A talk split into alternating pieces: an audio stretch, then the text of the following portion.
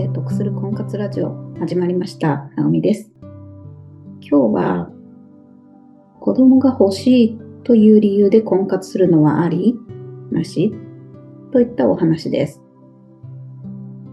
子供が欲しいという理由で婚活をしようっていう女性は多いと思うんですけれども、当然この理由で婚活しようっていうのは大いにありな話だと思います。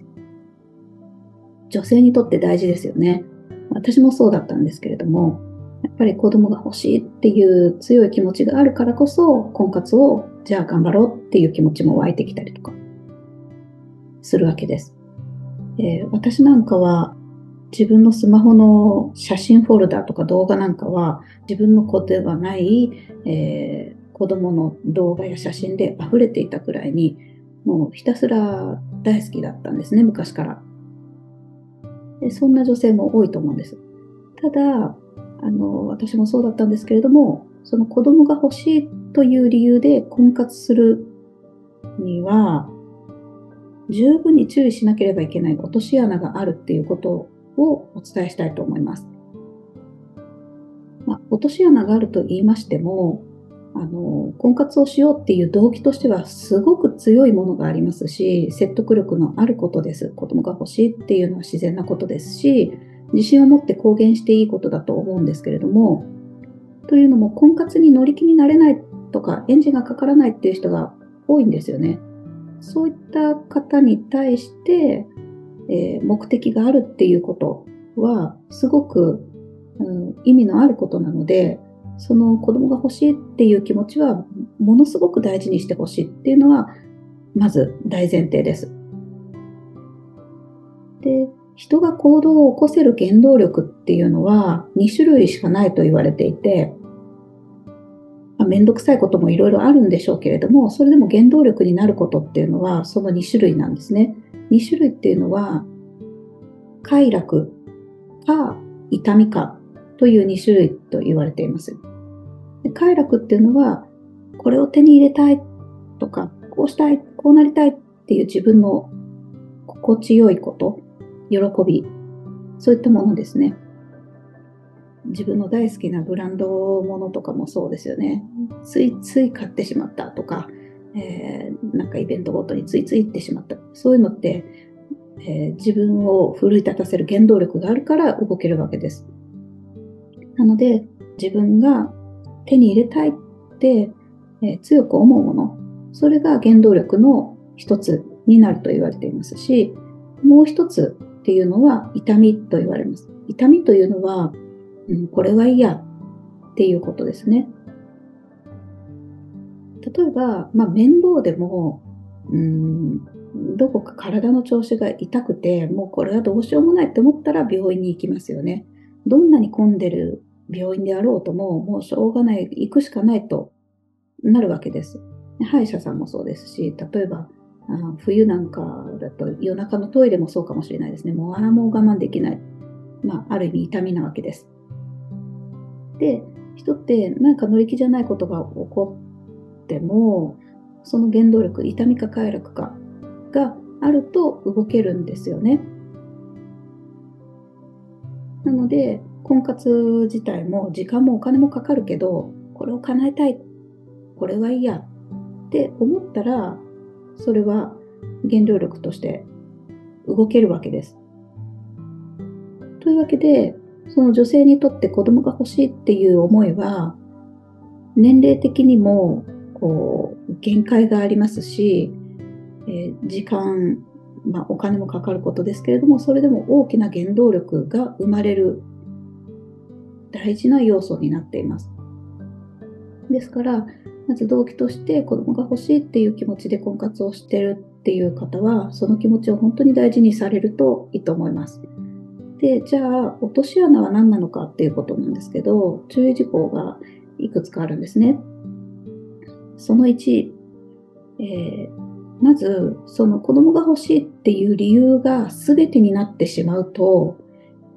結婚相手が見つかりにくいんです。誰ともピンとこないみたいな状態になりうるんですね。私自身も経験したことなんですけれども、あの、父親像っていうんですかね、結婚相手像が全然ないわけです。まあ普通の人ならいいかなと。どうせ仕事があって男の人っていうのは忙しくってほとんどいないし空気みたいな感じでこう当たり障りない方だったら誰でもいいかなみたいな。そんなことを思ってるとですね、誰と会ったところでピンとこないんですよね。私は指摘されたことがあって、その時ドキッとしたんですけど、じゃあ子供が欲しいって言うんだったら別に旦那さんいらないって言うんだったら、えー、子供を手に入れる方法はあるでしょうと。例えばまあ養子縁組とかっていうこともあるんですけど、まあ20歳以上だったら条件は可能になっているのであるんですけど、そんなことをまああんまり考える女性はいないですよね。じゃあ精子バンクはとかっていうこともあるんでしょうけれども、これはですね、今のところ、あの、国が定めている条件としては、婚姻関係がある夫婦に限っては、その第三者からの精子の提供で人工授精を容認しているっていうことがあるので、まあ、結局婚姻関係がなければいけないっていうことなんですけれども、となると子供だけ欲しいっていうのって、まあ現実的ではないんですよね。だから子供が欲しい、まあ相手は誰とでもいいんだけど、くらいの気持ちで子供が欲しい願望が全面的になっていると、結婚相手がぼやっとしすぎちゃって見つかりにくいっていうことです。まあ、今だからこそ結果論としても言えることかもしれないですけど、結婚も子供も本当に必要不可欠なのは、最もなのは、まず自分が相手のことをすごく大事だって思えること。それから必要不可欠な相手がいること。それは相手も自分のことをそう思ってくれるっていう唯一無二の相手なんですよね。相手がいなければ結婚も子供も何も見えてこないわけです。現実的には。ものすごく大事だって思い合える相手があって初めて愛情や信頼関係が生まれてずっと一緒にいたいっていう気持ちが膨らんだ先にようやく結婚があるしそして子供を授かるしまあ、授かるというのも希望だけでは授かれないので本当に奇跡的なあのご縁だったりもして授かれないっていうことで悩む方も大勢いますし諦める方もいるくらいですから本当にそればっかりは望めば必ず手に入るってことではないんでしょうけれどもでも絶対に必要不可欠なのは大切な相手であること。なのでまず子供が欲しいっていう願望が強くなりすぎていると注意ですよっていうことが1点目ですね。2つ目ですけれども、落とし穴の2つ目は、どうしても年齢のことが気にかかって焦ってしまうっていうことが起こってきます。1年後までに結婚したい。そしてそのさらに1年後までには妊娠していたい。で、自分の中でなんとなく目安というか見通しというか目標というか、えー、希望があるわけです。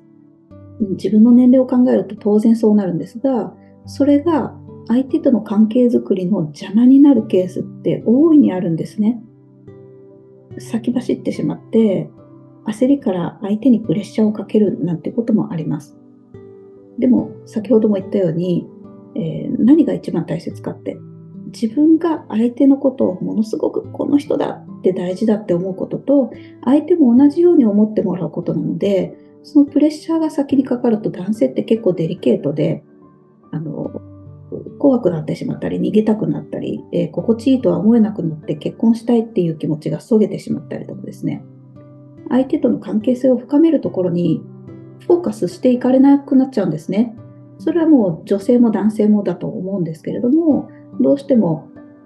期限が迫っているっていうふうに意識が働いてしまうので、そうなった時に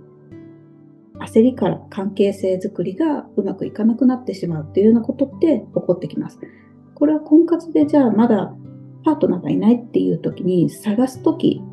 ですらそのプレッシャーが関係していることあるんですね。ですので、大事なことは相手との関係性を深めるところに、まず自分がフォーカスすること。もちろん期限は頭の片隅にあるんですが、でも自分の都合によってですね、相手をこう追いやることのないように、くれぐれも注意しなければいけないポイントです。それから、落とし穴の3点目としては、婚活をじゃあしようっていう時にミスマッチが起こりやすいんですね。というのも、うん、自分が子供が欲しいって思っている場合、相手の男性も子供が欲しいって思ってる男性に焦点を当てていきます。で、男性っていうのは、子供が欲しいって思ってる男性っていうのはですね、誰を選びたいかっていうと、子供を産めそうなと言いますと失礼かもしれないですけど、子供を、えー、体の負担もあそこまでなくですね、高齢になると難しいっていう問題がありますから、えー、なるべく若い女性にっていうことで30代前半までの女性を探したいっていうようなことを考えたりするわけです。男性の年齢にもよるんですけれども、そうすると、その自分の年齢と自分が結婚したいと思う男性、その男性はもっと自分よりも若い人たちしか見ていないっていうミスマッチですね。が起こってしまうんです。ですから、まあ、結婚相談所とかアプリとか、えー、まず条件から相手を探すっていうマッチング方式ですと、このミスマッチによって、まずそもそも希望の方とマッチングがしにくいっていうことが起こり得ます。まあ、その点、あの、婚活イベントでリアルに最初に会ってしまうと、パッと見の若さで、その年齢がカバーできるっていうようなこともあったりするので、条件に目が行きにくいと言いますか、えー、年齢がこうクローズアップされにくいっていう点においては、ひょっとすると条件、まあ、年齢を先に見せるっていうことよりも、リアルで顔を合わせた方が、ひょっとするとマッチングはしやすいかもしれないですね。ここまで1、2、3と注意点をお伝えしたんですけれども、じゃあ、結婚して子供を持つには、そういった結婚を手にするにはどうすればいいのかっていうことをまとめますと、まずは相手あってこそっていうことですね。で、その相手がぼやっとしていて、まあ誰でもいい。子供を一緒に育ててくれる、いい家庭を作ろうって思ってくれる男性なら誰でもいいっていう状態だと見つからないわけなので、そうではなくって、じゃあどういったお相手とだったら自分の理想的な結婚を手に入れられるのか、どういう男性が好きなのか、自分はどういう家庭を作りたいのか、そういったところをしっかり具体的に掘り下げることが大事です。その上で、ああ、じゃあこんな人と出会えたら嬉しいな。まず相手にフォーカスしていけるようにすること。自分が相手を大事にできるような自分になること。この人と結婚したいって思える自分になることですね。で自分がそうなるためにはどうすればいいのかっていうと、まあ、恋愛にピンとこ来てないかもしれないですけど年齢を重ねるごとに恋愛ってしにくくなると思うんですね。ですけれども、まあ、例えば心を開いたり自分が行って楽しい場所に一緒にデートしに行ったり、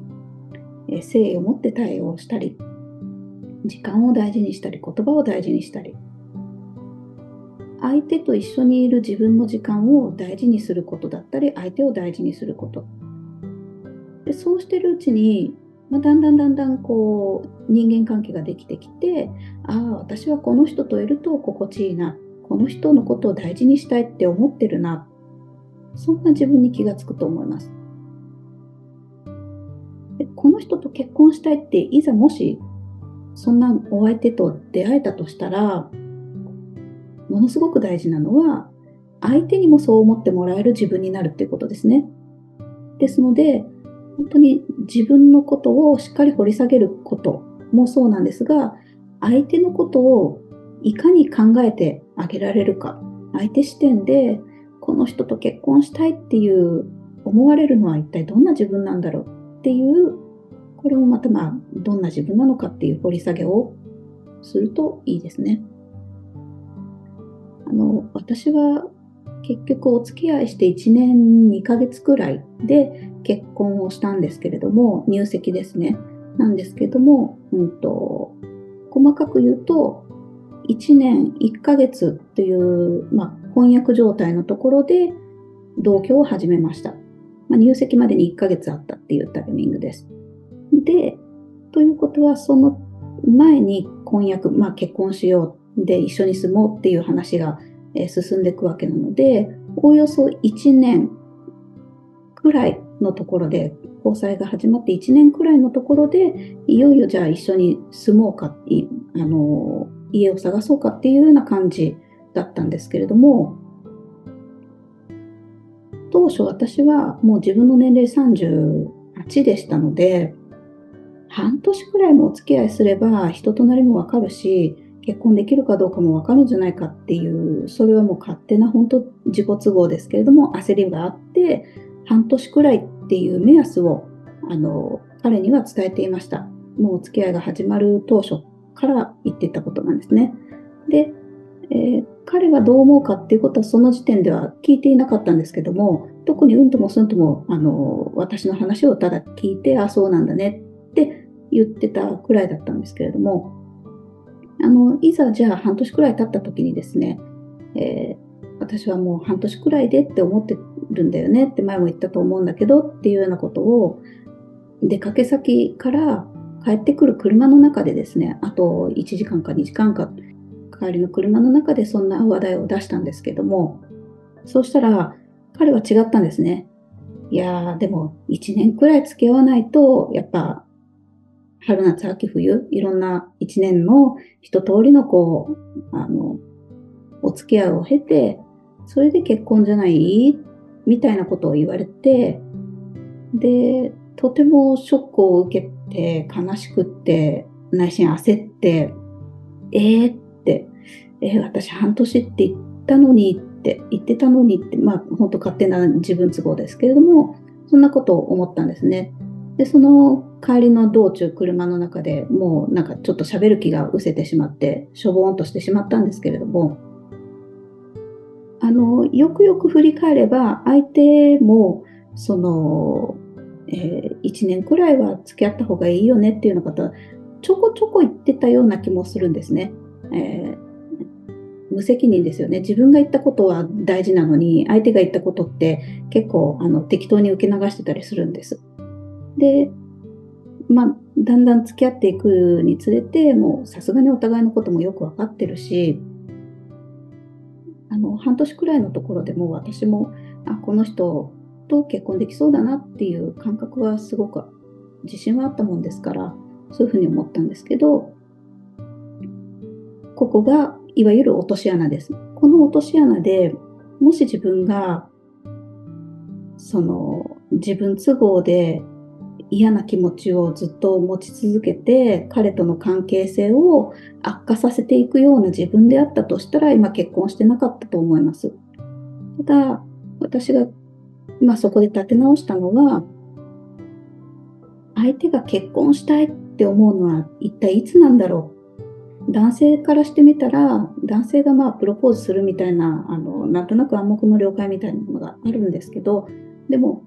男の人が自分がプロポーズしようじゃ決心するってかなりの一大事だと思うんですけど、そういうタイミングって一体どうしたら作れるんだろうかっていうことを、まあ、考えてみたんですね。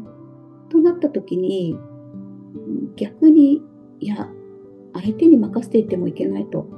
で自分でも自分が結婚したいっていうタイミング強く思ったタイミングでどうにかして本気でその気持ちをプロポーズ、逆プロポーズしてみようかなっていう気持ちを作っていったときに、あ、意外とプロポーズって難しいんだなっていうようなことを、えー、実感しましたし、実際にまあその後お付き合いがしばらく続いていくんですけど、結局、まあ、1年待たずして、その半年経ったところから、その2、3ヶ月後くらいに、またどっか出かけ先からの帰りの車の中で、なんとなく結婚の話が出て、いつにするっていうような話題が出た時に、あ、これはもうタイミングを決めようという流れになってきた。まあ、私が思っていた半年よりは時間がかかりましたけれども、1年って彼が当初思っていた1年よりも3、4ヶ月ですかね、早かったんです。となった時に、まあ、あ現実的なことを言うと、その後いろいろ決めなきゃいけないことも起こってきますし、なんやかんや言って、まあ、結局1年2ヶ月、結婚までに時間を要したわけです。でその間、決してもう焦る気持ちを全面的に出すっていうようなことはなくって、もちろん急ぎたいっていう気持ちはありましたけれども、でも結構トントン拍子で進んだなっていう感覚はあって、やっぱり最後大事なのは、本当に子供っていうよりは相手だったんだなっていうことを思ってます。なので、えー、焦った時、焦ることはもう必ず起こると思うんですけれども、そういった時は一回その焦りというものを横に置いておいて、で、やっぱり子供が欲しいっていう思いは相手あってこそ、相手との愛情、信頼関係、そういったことがあってこそのたどり着く結果であるので、まあ、最終的には私は、え、結婚を決めるっていう頃には、もし子供ができなかったとしても、別れるっていう選択肢は考えないかな。ていうくらいまでに、えー、成長しました。気持ちとしてですね。昔だったらもし子供ができなかったら別れる可能性もあるんじゃないかとも思ったくらいだったんですけれども、えー、実際にお相手ができた時にはそんな気持ちが生まれたと。ですので、こればっかりは本当に、えー、叶えられるものかどうかっていうのはえー、からないものですけれども、でも子供が欲しいって思いながら、その気持ちを大切にしながらも、婚活をうまく進めていただきたいなっていうふうに思っています。それでは今日はここまでです。